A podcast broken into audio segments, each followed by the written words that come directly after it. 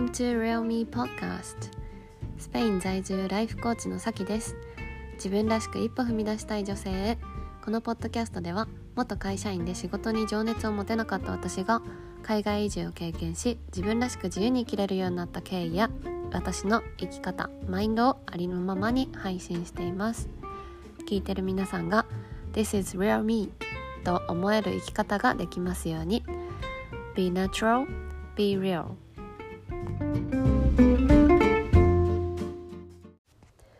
こんにちは、さきです、えー今日はですねちょっと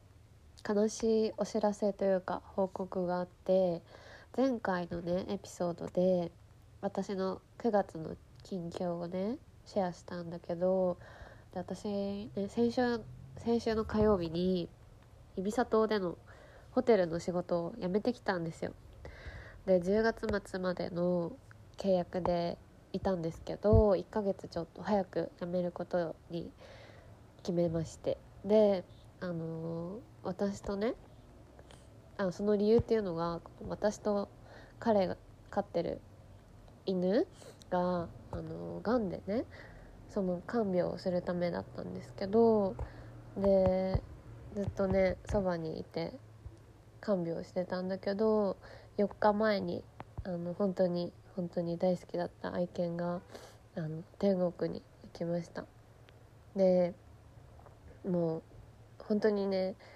悲しくて辛くてあの彼と一緒にたくさん泣いたし今もあのふとした瞬間にその愛犬がねそばにいるような感覚になったり料理をしててもご飯を食べててもトイレに行ってもリビングでこう横になっててもいつもいつもこうその愛犬の面影が目に浮かんだりとか元気だった時のことを思い出したりとかして本当になんか涙が出てくる瞬間がまだね何回も何回もあります。で私はあの彼と出会ってから4年で彼は10年間保護犬なんですけどえっとその愛犬と一緒に過ごしてで本当にこう、まあ、いつも一緒に過ごしてきたしあのめちゃくちゃいい子なんですよ。なので本当になんかどんな姿も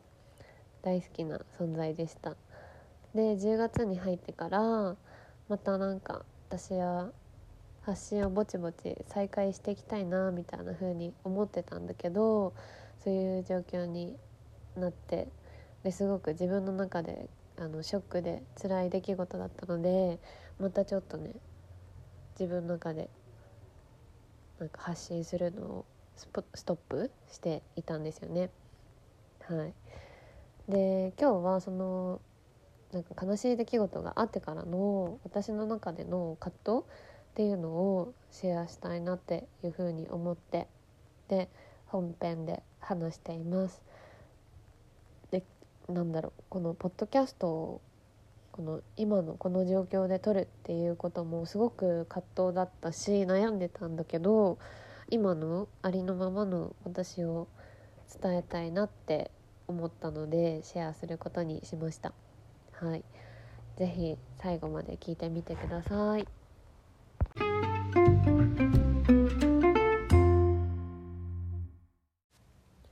はい、じゃあまずですねあの私が何に対して葛藤を抱いてたかっていうと、えー自分の心の状況と自分の活動だったりとか発信することに対する葛藤っていうのが一番大きくってで自分のね家族にはその愛犬が亡くなったその日にそのことをね伝えたんだけど周りの人特にあのオンラインでつながってる人になかなかそれを伝えることができなくってでなんかこう犬とさお別れしたことをそれをインスタでねすぐにシェアするっていうのもなんか違うなって思ったしそもそもこの私の愛犬への思いとか愛を言葉にしようとすると本当に切なくなるしでも何も言わずにいるっていうのもなんか嫌だなっていうふうに思ったりとかしてそうそういううん葛藤があったっていうのがあるんだけどそうつや辛い時ってさなんかこう無理せずに自分の気持ちをまず大切にしてあげたり自分自身に寄り添ってあげるっていうのがすごく大事だっていうことはねあの自分の中で分かってたからこう自分の活動とかは焦らずあのまずは自分の気持ちが落ち着いてからで大丈夫っていう風にあの言い聞かせてたっていうのがあります。なんだけどなんかまあ正直自分の気持ちが完全に落ち着くのっていつになるんだろうとかあの愛犬がねいないことに対してもその悲しい気持ちよりも感謝の気持ちとかこう一緒に過ごせた時間がいい思い出だったなみたいな風に100%思えて自分の心の整理がつくのってどれぐらい時間がかかるんだろうっていう風に思って。そう。それがさあの完全に整理がつかないとなんかずっと発信ストップしたままなのかなとか活動ストップしたままなのかなみたいな風にね思ったりしたんだよね。そうそう。で私の中ではでもこう自分のね活動前に進めたいっていう気持ちもあったしでもあの自分が満たされてない状況で誰かに何かを与えることなんてできるのかなって感じたりとか、うんまあ、できるのかなっていうより多分そこはねあの自分がまず整ってな整ってる状況じゃないとうん前に進んじゃいけないとかなんかギブできないみたいな思い込みがね多分あったんだなっていうふうに思います。そうだからこう自分の今の状況とかそういう出来事が起こったりどんな風になんか頭の中考えてるとかそういうのをさあのシェアしたりとかあの発信したい気持ちがあったんだけどなんか私はさ周りを励ましたりとか勇気づけたりしたいのになんか自分がそういうマイナスなことを発信したら周りも悲しい気持ちになるしっていうふうにも思ってなんか今はまだダメだみたいな感じで自分の中でストップがかかってました。はい、でそうだねそういう葛藤があって ポッドキャストもあの更新したいんだけどどうしようみたいなのがずっと私の頭の中にあってそうそう。でそこからねどうしてあの今回のエピソードを更新しようっていう風に思えて思えたのかっていうところを今日は一番伝えたかったんだけどさっきねこうまず自分が整ってなきゃ前に進んじゃいけないとか発信活動しちゃダメみたいな思い込みがあったっていうふうに言ったんだけど、まあ、そもそも別になんか自分の心が完全に整ってなくても自分の中で葛藤があったとしてもこうそれが解決してから表に出すってことをしなくても別にいいんじゃないかっていうふうに思えてそう。ねなんかこう全部整理がついてからとか問題が解決してからこれをやるとかなんかこう、うん、きっちりしなくても別にいいじゃんみたいな風に思えたんだよね。そうでやっぱりこの「リアルミーポッドキャスト」ってリアルミーって言ってるぐらいだからありのままの私の生き方とか考え方を伝えたいと思ってるしそれは第1回目のエピソードでもうん、伝えてるだけどそう。なのでこう今あの葛藤してる自分がいるとか完全に気持ちは整ってないけどでも自分の活動を続けて進めたい気持ちもあるっていうのがあってうん、で今の私はそういう状況なんだよっていうのをありのままに伝えればいいのかっていう風な結論に至りでこのエピソードをねあの今こうやって撮ってるっていう感じなんですけどそうなんかねあのこれはあの完璧主義の人に多いかなって思うんですけどなんかこれができてないのにこれはしちゃダメとか気持ちの面でも行動面でもこう中途半端で不完全だったりとか弱い自分っていうのは表に出すべきじゃないっていう風に思う人がいるかもしれないんだけどあの別にねいいんだよってっていうのを今日のエピソードでは伝えたくて。うん。なんかさ辛い出来事とかあの失敗からまだ立ち直ってなくても誰かに話していいし自分の強いとことかいいとこだけを見せようとしなくても全然いいしむしろさなんか中途半端だったとしてもなんかまあオープンにありのままでいればなんかアドバイスくれる人が出てくるかもしれないしさ寄り添ってくれる仲間とかさ友人が家族もねいるかもしれないし全然その自分の弱いところを出すのは悪いことじゃないんだよっていうのを伝えたいなって思いました。はいで私もねあのまだこのショックから全然立ち直れてないしいつ100%ねこの悲しみが消えるかっていうのもわからないけどあのこの今の私のありのままの気持ちを伝えることで、うん、もしかしたらなんか私と同じようにペットロスを経験した人とか大切な人を亡くした時の経験とかそれを乗り越えた人がいたらなんかアドバイスうんしてくれたら嬉しいなみたいな気持ちもあって。うんうん。ねとかなんか、まあ、そういう何か葛藤を今抱えてる人なんか自分ダメだなとか思ってる人中途半端でダメだとか、うん、本当はこれやりたいんだけどできてないなとか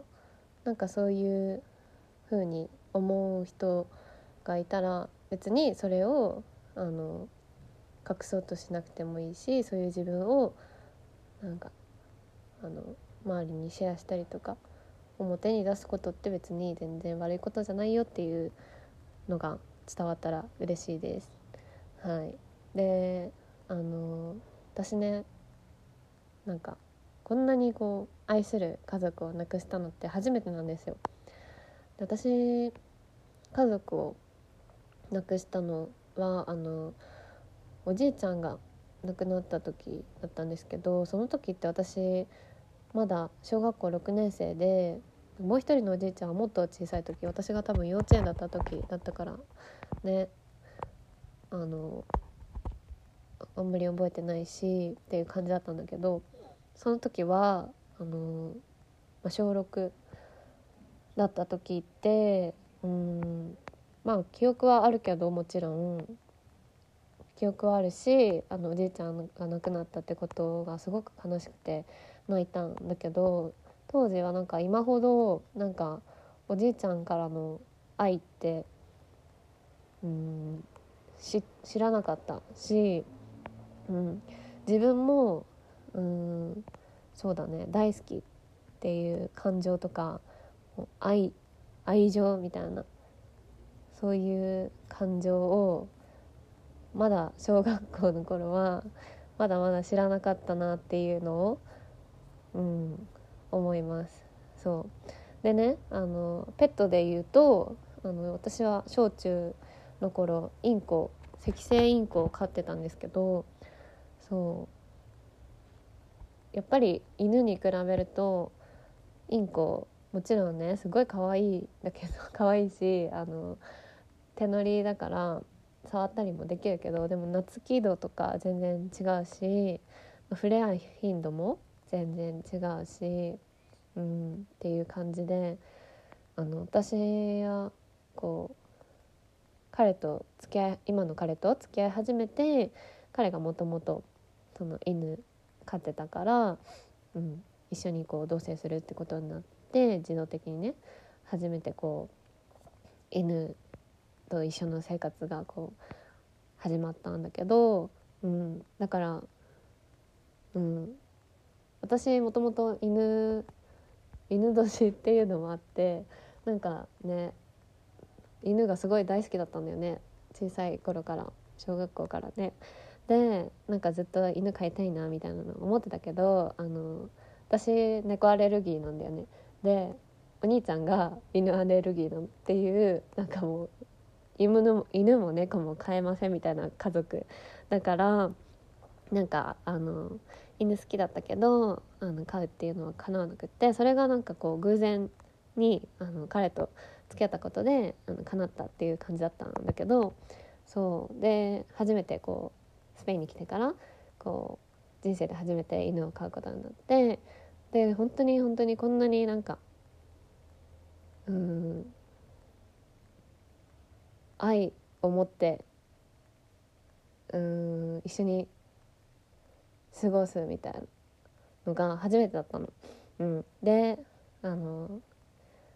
本当に心からすごい大好きで自分の子供みたいな感じに思えるくらいすごい愛情を持った存在を失うっていうのがあの初めての経験。なので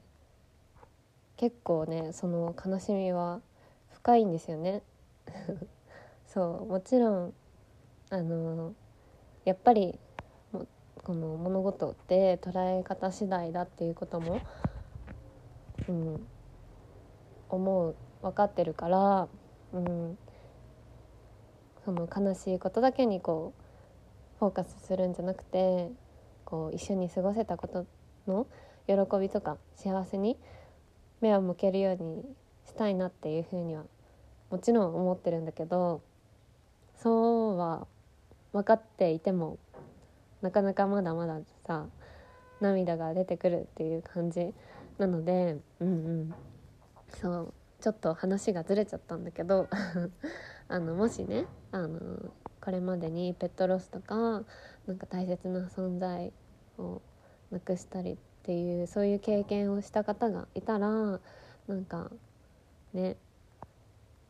何でもいいのでちょっとメッセージくれたらとっても嬉しいなっていうふうに思います。はい。ちょっと最後なんだろう。あのずうずしい感じだったかもしれないんだけど。はい最後まで聞いてくださってありがとうございました。今日のエピソードはこの辺で終わりにしたいと思います。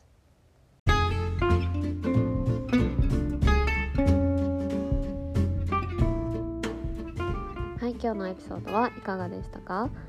えー、この本編でも伝えたありのままの自分をジャッジせずにさらけ出していくっていうことをねあのこれからもなんかこう辛くなった時こそ意識していきたいなっていうふうに私は思ってます。はい、皆さんもなんか感じたこととかあれば是非感想など DM していただけたら嬉しいです。で最後に一つお知らせなんですけどあの海外渡航に興味がある方に向けたイベントで、えー、気軽に疑問とか悩みをシェアできるお話し会っていうのを、えー、私とコーチ仲間でもうすぐ、えー、カナダに留学するエミリーと2人で一緒に今月開催します。えー、で日程が10月の16日月曜日の夜8時からとこれは日本時間の夜8時なんですけどそれと、えっと、10月の28日土曜日夜の7時から。で今あの日程決まったばっかりでちょっと今参加者をね募ってるところなんですけどもし興味があれば私のインスタにあのお話し会っていう風に一言メッセージを送ってください。そしたらあの参加、えー、する方法とかあのご案内したいと思います。海外にこう行くことに関して何かこう悩んでることとか疑問をシェアすることで不安が少しでも軽くなって今度今後のねあの行動につながっていったらいいなというふうに思います。はい、ぜひお待ちしてます。ということでまた次回のエピソードでお会いしましょう最後まで聞いてくれてありがとうございました See you next time. Bye.